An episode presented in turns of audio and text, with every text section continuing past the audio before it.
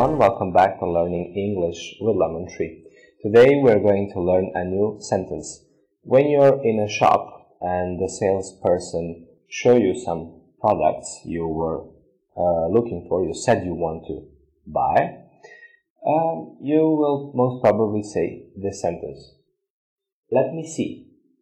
I'll try the green one. Let me see. I'll try the green one. Let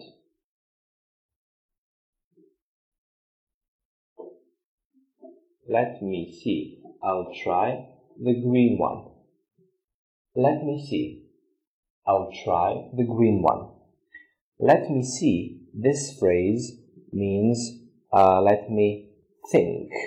I just want to make a choice or a decision. Let me see. I'll try the green one.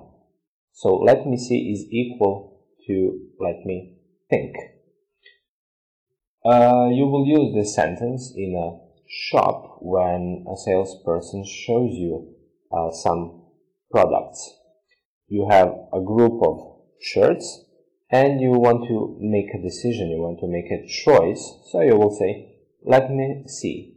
I'll try the green one. Thank you for watching. See you next time. Bye.